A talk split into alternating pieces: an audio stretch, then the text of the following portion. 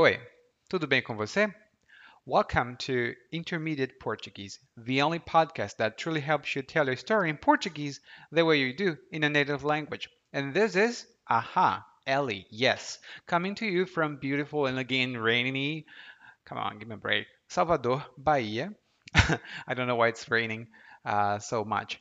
And today we have an episode about wanting to receive praise but being criticized instead.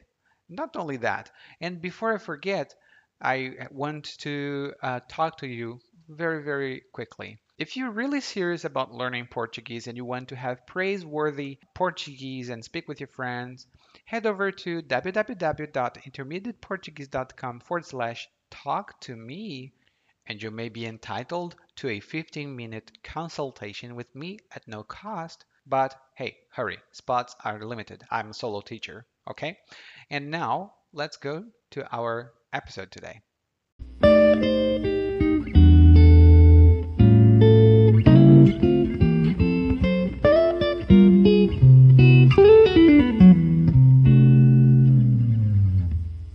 Não gosto muito do meu trabalho. Sou designer numa agência de publicidade.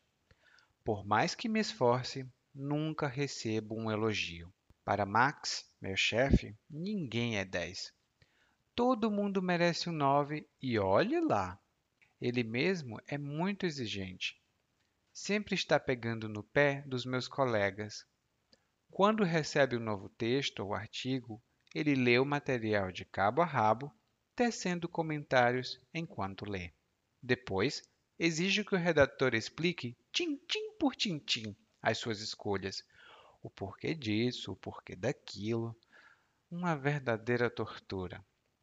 Tudo bem, não preciso que ninguém fique passando a mão na minha cabeça, nem se rasgando em elogios, batendo palma e fazendo propaganda do que faço. Mas podia pelo menos saber reconhecer o meu suor. Eu estava pensando em pedir as contas quando o chefe me chamou na sala dele e fiquei de queixo caído quando ele me veio e disse: Samuel, você mandou muito bem no último projeto. Continue assim. Hum, é, acho que não vou pedir demissão agora. Ainda dá para aguentar mais uma coisinha.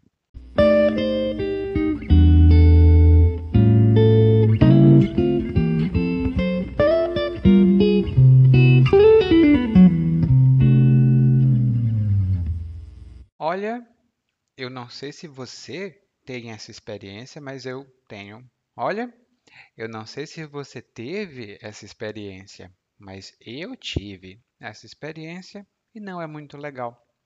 Que é quando você trabalha e não é reconhecido ou não é reconhecida, não tem reconhecimento no trabalho. Não é uma situação confortável. Tanto que ele diz aqui no começo: não gosto muito do meu trabalho porque nunca recebo um elogio.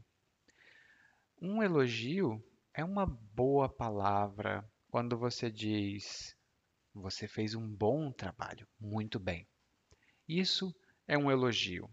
Um pai pode elogiar um filho, né? O filho faz o trabalho, faz o dever de casa e o pai diz: Muito bem, meu filho, continue assim. Elogio é uma palavra correta e você tem que ter cuidado com o falso amigo cumprimento. Cumprimento é diferente de elogio. Então, é um falso amigo. Algumas pessoas que falam inglês tendem a pensar que cumprimento é a palavra que significa elogio. Não, elogio é elogio. E muito bem para você, parabéns, que fez ou que sabe essa diferença. Muito bem, ele diz aqui que o Max, o chefe dele, acha que ninguém é 10. Ser 10 aqui no Brasil significa ser muito bom ou ser perfeito. A gente diz: olha, Fulano é 10, Fulano é muito bom, Fulano é muito competente. E a gente às vezes diz também: Fulano é nota 10. Isso porque aqui no Brasil, nas escolas, a nota mais alta é o 10 e a nota mais baixa é o zero. Em outros países, é, letras são usadas, né? A, B, C, D. Mas no Brasil, nós usamos números de 0 a 10. E ele diz que o chefe acha que ninguém é 10. Todo mundo merece um 9 e olhe lá. Essa expressão, e olhe lá, é uma expressão fixa e ela tem significado um pouco diferente dependendo da situação. Aqui significa e fique contente com isso. E olhe lá, geralmente tem esse significado e fique contente com isso. Por exemplo, um filho pede para a mãe: Mãe, por favor, me dê 10 reais ou me dê dinheiro para comprar alguma coisa. E a mãe diz: Olha, eu não vou te dar dinheiro agora. Eu, o que eu vou te dar é um pedaço de chocolate e olhe lá. Eu vou te dar um pedaço de chocolate e fique satisfeito com isso. Outra situação? Bom, eu quero comprar um computador muito bom, porque eu trabalho na internet, então preciso de um computador bom. Mas os computadores são muito caros. Então, eu vou comprar um computador baratinho, não muito bom, e olhe lá. Eu vou ter que ficar contente, porque o meu dinheiro não chega para comprar uma coisa mais cara. E olhe lá é uma expressão muito brasileira e eu sugiro que você aprenda e use o máximo que você puder. Porque se você não usar, você vai aprender a falar uma coisinha aqui, uma coisinha ali e olhe lá. Viu só? Então, vamos continuando. E ele diz aqui que o chefe é muito exigente, ele está sempre pegando no pé dos colegas. Pegar no pé significa, ou pegar no pé de alguém, significa perturbar, incomodar alguém. Por exemplo, e esse é um exemplo muito comum, os filhos dizem que os pais pegam no pé deles porque os filhos não querem limpar a casa. É justo? Bom, os pais podem pegar no pé dos filhos, porque os filhos podem ficar muito preguiçosos. Outro exemplo é: o meu chefe sempre pega no meu pé. Ele quer que eu termine tudo muito, muito cedo. O meu chefe sempre pega no meu pé. Ele quer que eu termine tudo muito, muito, muito cedo. Não é legal pegar no pé dos outros. Hein? Não pegue no pé de ninguém. Ou pegue. Você tem a escolha. então, continuando, e aí o chefe faz várias coisas. Ele pega no pé dos, dos colegas, ele lê o material de cabo a rabo e pede uma explicação tintim por tintim. De cabo a rabo é bem simples e significa do começo ao fim, de cabo a rabo. Por exemplo, eu leio livros muito rápido. Isso não é verdade, tá? Mas eu leio um livro de cabo a rabo em um dia. Ou seja, eu leio um livro inteiro, completo, em um dia. De cabo a rabo é uma expressão muito informal. Então, você pode usar com seus amigos. E uma explicação tintim por tintim significa uma explicação muito detalhada e minuciosa de alguma coisa. Geralmente tem um tom um pouco negativo, porque tem detalhes demais. Por exemplo, o meu chefe me pediu para explicar tintim por tintim por que eu não tinha ido trabalhar naquele dia. Uh, estou numa situação difícil. Então, tintim por tintim, nos mínimos detalhes. E aí ele diz: tá, o chefe é muito exigente, mas eu não preciso que ninguém fique se rasgando em elogios. E essa é uma expressão informal. Se rasgar em elogios significa fazer muitos e muitos e muitos elogios para todo mundo ver. É, uma, é um elogio público, mas em grande quantidade e provavelmente muita intensidade. Por exemplo, o professor ficou se rasgando em elogios ao aluno que falava português fluentemente. Aí eu faço isso. Eu me rasgo em elogios pelos meus alunos. E se você é meu aluno, com certeza eu me rasgo de elogios. É, a você também. Eu me rasgo em elogios, aliás. é uma expressão muito informal. Ha! E ele também diz que não precisa que ninguém fique fazendo propaganda.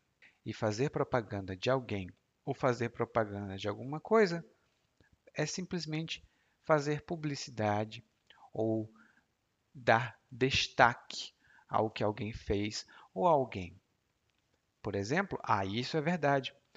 Eu não falo muitos idiomas, mas eu falo um pouquinho de vários idiomas. Então, eu tenho uma amiga que fica fazendo propaganda de mim. Ela diz: Ah, o Eliakim pode falar mil idiomas. É mentira. Ela faz propaganda, mas eu não faço isso não. Hum. E ele diz aqui, ó, não preciso de elogios, mas podia pelo menos reconhecer o meu suor. O suor originalmente é o líquido que sai da nossa pele quando a gente fica muito não cansado, mas quando a gente corre. Por exemplo, você corre e você tem suor no seu rosto, nos seus braços, no seu tórax. Você tem suor em todas as partes do, do corpo. E quando nós trabalhamos muito, isso significa que nós temos suor. Então, suor aqui significa trabalho. Por exemplo, a gente diz muito isso. Olha, eu não vou dar o meu suor por essa empresa. Que significa? Eu não vou trabalhar por essa empresa. Não é bom. Se você for funcionário, é empregado, tem que trabalhar, né?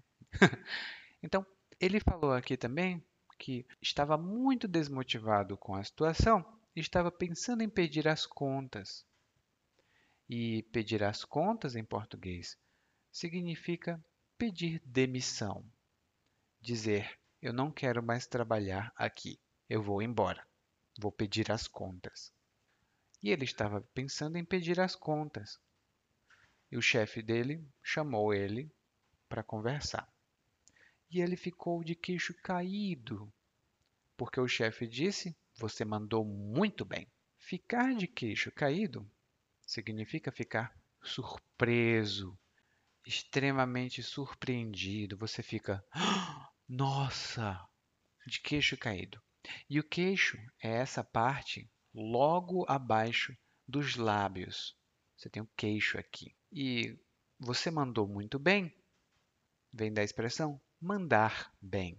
Mandar bem significa fazer um bom trabalho, ter um bom desempenho. Por exemplo, eu acho que todos os meus alunos mandam muito bem quando falam português, porque eles falam português muito bem.